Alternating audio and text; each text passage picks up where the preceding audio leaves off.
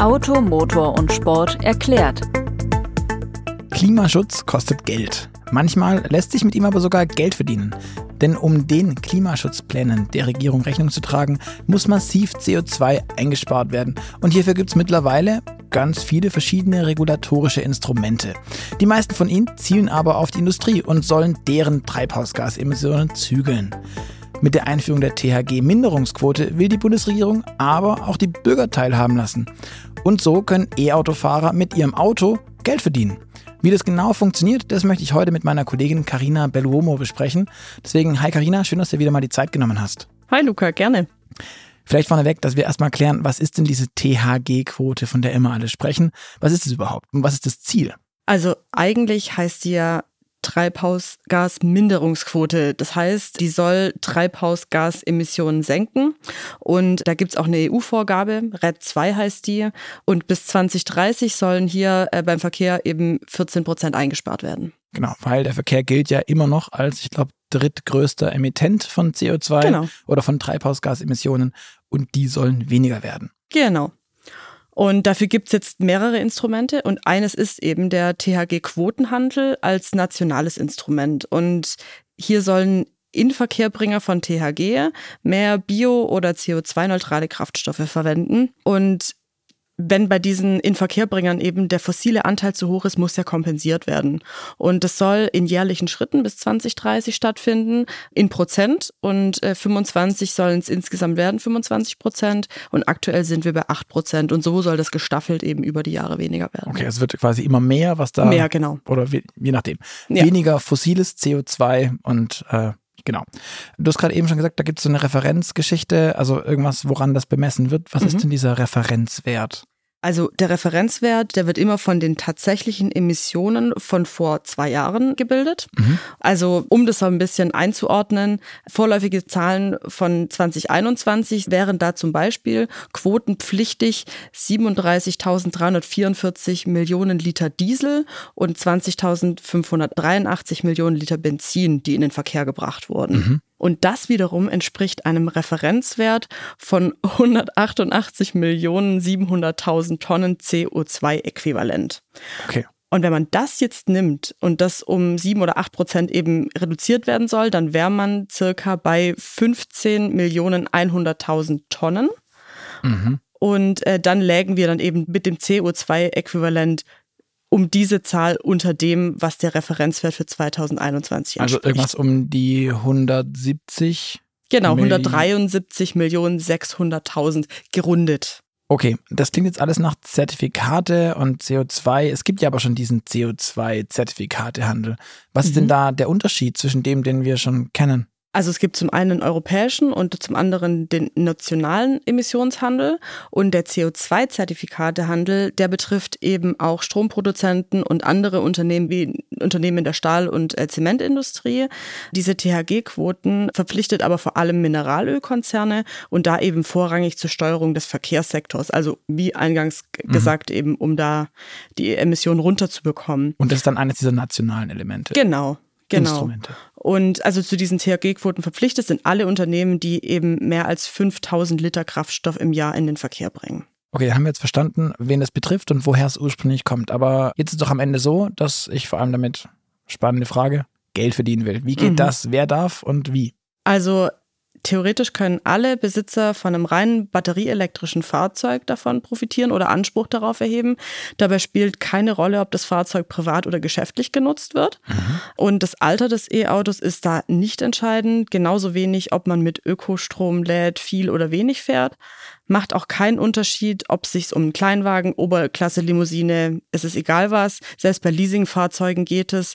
Zahlt sogar mit Auto, also Leute, die ein Autoabo beziehen können, die THG-Quote quasi sich dadurch Geld verdienen durch die THG-Quote. Mhm. Wer da nicht dazu zählt, sind Hybriden. Also keine Plug-in-Hybriden und so weiter, nur mhm. reine E-Autos. Werbung. Du bist bereits elektrisch unterwegs? Dann sichere dir jetzt 250 Euro Prämie für deine THG-Quote bei Charge Now. Dafür benötigst du nur deinen Fahrzeugschein und in wenigen Klicks ist dein Antrag fertiggestellt. Außerdem erwarten dich, mit einer App oder Ladekarte kannst du durch ganz Europa fahren, mit Zugriff auf eine halbe Million Ladepunkte. Zudem hast du jederzeit eine transparente Preiseinsicht und gezahlt wird am Ende des Monats. Für deine individuelle und optimale Strecken- und Ladeplanung erhältst du außerdem Zugriff auf Premium-Features wie Route Planner Plus. Na, überzeugt? Dann registriere dich noch heute und werde Teil von einem der größten Ladenetzwerke Europas. Willkommen bei Charge Now. Aber mit der Abrechnung fürs E-Auto ist ja noch nicht getan. Es gibt ja noch andere Möglichkeiten, wie ich THG-Quoten geltend machen kann, bekommen kann. Genau, also abseits der Pauschalverrechnung von E-Autos können auch gewerbliche Betreiber davon profitieren, die dann die geladene Strommenge an bei, bei ihrer Ladeinfrastruktur in den Quotenhandel einbringen. Und für die Ladesäulenbetreiber sind so pro Kilowattstunde bis zu 15 Cent drin. Und wenn reiner Ökostrom geladen wird, dann sind es sogar 30 Cent theoretisch. Alles klar, das klingt total spannend, auch wenn jetzt 30 Cent nicht so übertrieben viel sind, aber wenn ich mir überlege, was die Kilowattstunde wenn ich extern lade, kostet, dann bin ich da ja schon bei, na, relativ viel. Also ja. ich kann ja schon gut ab 30 Cent AC laden auf jeden Fall. Von ja. daher eigentlich relativ spannend. Ja. Aber jetzt die große Frage, ich habe jetzt verstanden, wofür ich Geld bekomme. Mhm. Wie bekomme ich jetzt das Geld? Also man muss das beantragen und die einzige Bedingung ist, dass man über den Fahrzeugschein von diesem Fahrzeug verfügt. Also es muss das eigene Auto sein und man geht mit diesem Fahrzeugschein an ein Portal, an einen Händler und äh, mit dem kann das dann beantragt werden. Das muss hochgeladen werden und es ist aber so, dass du nur einmal im Jahr sowas beantragen kannst. Das heißt, du kannst dir jetzt nicht zehn Fahrzeugscheine äh, herholen und dann zehnmal abkassieren, sondern. Oder, oder wir rotieren einfach durch. Genau, genau. Das geht nicht. Also es geht einmal im Jahr und auch wenn das Auto verkauft wird, dann kann quasi der, wenn, wenn du jetzt dein Auto verkaufst, dann kann der Käufer von deinem Auto das nicht auch nochmal beantragen mhm. im gleichen Jahr. Okay. Und wie viel Geld bekommt man jetzt, wenn man diesen Antrag stellt? Was ist da drin? Also rein theoretisch sind knapp 600 Euro für einen Pkw drin. Wow, das ist nicht wenig. Ja, und so hoch ist aktuell auch die Strafe eben für die Mineralölkonzerne pro Tonne, die eben ihre CO2-Emissionsreduktionsziele verfehlen. Und das Ziel liegt ja, wie gesagt, momentan bei 7 Prozent und soll bis 2030 auf 25 Prozent steigen. Das können die Unternehmen dann entweder über den Kauf von den Zertifikaten oder die Beimischung von strombasierten Kraftstoffen erreichen. Da aber jetzt schon so viele Zertifikate im Umlauf sind, drückt das eben aktuell den Preis. Mhm. Und ähm, rechnet man als Quotenhändler seriös, dann konnte man 2022 kaum viel mehr als 400 bis 500 Euro für seine Kunden erzielen. Und grundsätzlich ist diese Summe aber variabel. Es kommt einfach darauf an, zu welchem Preis der Händler die Zertifikate verkaufen kann. Und da gibt es jetzt auch keine Börse für diese Preisbildung. Die Dienstleister verhandeln letztendlich mit der Industrie und äh, die Preise, die gehen 2023 runter, also ab diesem Jahr, weil auch der Strommix eben im Jahr 2021 schmutziger wurde und dementsprechend ist der Fahrstrom auch weniger wert. Äh, mhm. Und der Emissionsfaktor von Ladestrom steigt entsprechend von 119 auf 135 Gramm pro Megajoule von dem Jahr 2022 auf 23. Und außerdem steigt durch den Hochlauf der E-Mobilität eben auch die Menge an Zertifikaten am Markt, was auch wieder den Preis drückt. Und deswegen sind in diesem Jahr eher 250 bis 350 Euro realistisch. Mhm. Du hast immer wieder von dem Thema gesprochen, dass da Dienstleister sind, Vermittler. Das heißt, ich kann meine THG-Quote nicht selber irgendwie feilbieten. Genau, genau. Das geht immer über einen THG-Quotenvermittler und da werden zwar Provisionen fällig, weil du das ja über die machen lässt, aber dadurch, dass die Makler eben die Zertifikate bündeln, können sie insgesamt auch bessere Preise aushandeln und äh, dementsprechend fällt dann für einen selber das Geld auch, kann es auch höher ausfallen. Und ähm, einige bieten dann außerdem statt der Auszahlung der Summe auch die Investition in nachhaltige Projekte an. Ah, das klingt ja auch ganz spannend. Ja. Worauf muss ich denn jetzt generell achten, wenn ich meine THG-Quote verkaufen will? Gibt es da irgendwelche Do's und Don'ts? Ja, also grundsätzlich, man muss das jedes Jahr neu machen bei den meisten.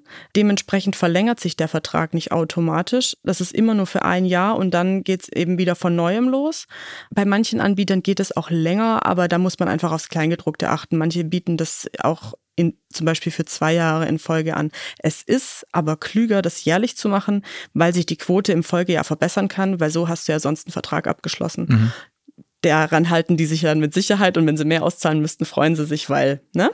Ja. Ähm, so wie immer, wie beim Strom, bei allem. Genau, und außerdem ist da auch das Risiko eben da, dass der Anbieter dann keinen Abnehmer findet für das Zertifikat, weil die verkaufen das ja weiter und dann zahlen sie es dir aus. Mhm. Und ähm, das muss man auch darauf achten, äh, dass das nicht auf den Kunden abgewälzt wird. Also äh, immer schön das Kleingedruckte lesen. Es muss klar sein, was ausgezahlt wird und ähm, es muss auch einen definierten Auszahlungszeitpunkt muss genannt werden. Und äh, manche Anbieter arbeiten zum Beispiel aber nur mit Privatkunden und nicht mit Geschäftskunden. Mhm. Deswegen müssten da jetzt zum Beispiel Ladesäulenbetreiber natürlich auch drauf achten. Okay.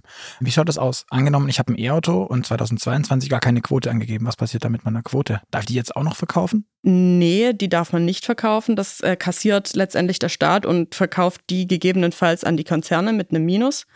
Also sie verfällt in dem Sinne nicht. Also man kann als Privatmensch die nicht rückwirkend bekommen. Okay, das heißt aber, der Staat bessert seine Kasse damit auf, aber genau. ich habe sie verloren. Genau. Okay. Wie sieht es denn generell aus mit den Ölmultis? Haben die da großen Bedarf dran? Passiert da was? Du hast gesagt, die Preise fallen sogar eher, weil der Strommix schlechter wurde. Wie sieht es da aus gerade? Ja, also momentan müssen die eben aus genannten Gründen eben schon nicht mehr so viele Zertifikate kaufen, weil es dieses Überangebot gibt und die billiger werden und dementsprechend, ähm, ja, die haben mit Sicherheit auch was getan und sind da jetzt nicht mehr so im Zugzwang. Mhm. Das heißt aber, dass auch wenn man der Logik Folge leistet, die ja die Regierung vermutlich hat, also dass die CO2-Emissionen weniger werden, müssen die ja auch mittelfristig immer weniger Zertifikate kaufen genau. oder viel mehr Quoten. Von daher muss der Preis ja auch langfristig fallen, sonst wird es ja auch keinen Sinn machen, wenn genau. es zumindest erfolgreich ist. Jetzt klingt das alles nach einer total tollen Sache, Karina. Mhm. Aber irgendwie gibt es da auch so eine dunkle Seite, der Dark Side of äh, THG-Quote. Ja, also Kritiker sehen in dieser Regulierung grundsätzlich schon Fehler. Also der Markt wurde und wird aus ihrer Sicht mit zu vielen Zertifikaten eben überschwemmt. Das macht sie billig, wie gesagt. Und die Anreize in der Industrie, die eben die technischen Maßnahmen zur CO2-Reduktion ergreifen müssen, das zögert das alles einfach unnötig heraus. Ähm, die Experten halten den Handel mit THG-Quoten aber dennoch für ein grundsätzlich geeignetes Klimaschutzinstrument. Da hat zum Beispiel der Lukas Hennecke von äh, der Universität Greifswald gesagt, dass eben die Umweltbelastung beispielsweise Gesundheitskosten Kosten und Katastrophenkosten verursacht und äh, die auf ein sinnvolles Maß zurückzuschrauben und dafür eben solche Marktmechanismen zu nutzen, macht schon Sinn. Mhm. Äh, der ist übrigens wissenschaftlicher Mitarbeiter am Institut für Energie, Umwelt und Seerecht. Okay, das heißt, er kennt sich grundsätzlich mit der Geschichte aus. Genau. Und darüber hinaus, also wie ist das jetzt? Das heißt, Autos kriegen diese THG-Quote, Ladesäulen kriegen die THG-Quote. Banale Frage, kann ich die auch geltend machen, wenn ich jetzt gar kein Auto fahre und nur Fahrrad oder laufe? dann habe ich ja noch weniger CO2-Emissionen. Ja, nee, da gehst du dann trotzdem leer aus. Ah, okay. Das heißt, es ist, gut, also wenn man, ich ein E-Auto habe. Man wird dafür bestraft, zu Fuß zu gehen, wenn du es jetzt mal hart formulieren willst. Okay. Jetzt verstehe ich auch die ein oder andere Kritik an diesem Thema. Das ist dann natürlich tatsächlich etwas ähm, irreführend auch, oder? Ja. Schwierig. Ja, und was man auch sagen kann, ist, es ist halt auch nicht an dieses Ökostromfahren gekoppelt. Du musst halt nicht zu 100% Ökostrom in dein Auto reintanken, um die zu bekommen. Ja, das hatte ich auch gelesen, dass davon ausgegangen wird, dass Ladestrom schon zu einem gewissen Anteil eben Ökostrom ist. Und genau. ich jetzt aber auch kein, zumindest beim Auto, keinen Vorteil habe, wenn ich erkläre oder zeige, nachweise, dass ich ausschließlich Ökostrom geladen habe. Genau. Hm.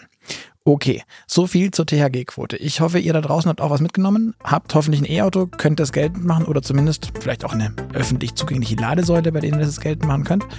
Ich freue mich, wenn ihr beim nächsten Mal wieder dabei seid bei Automotor und Sport erklärt in zwei Wochen am Freitag. Mein Name ist Luca Leicht und ich sage Tschüss, bis zum nächsten Mal.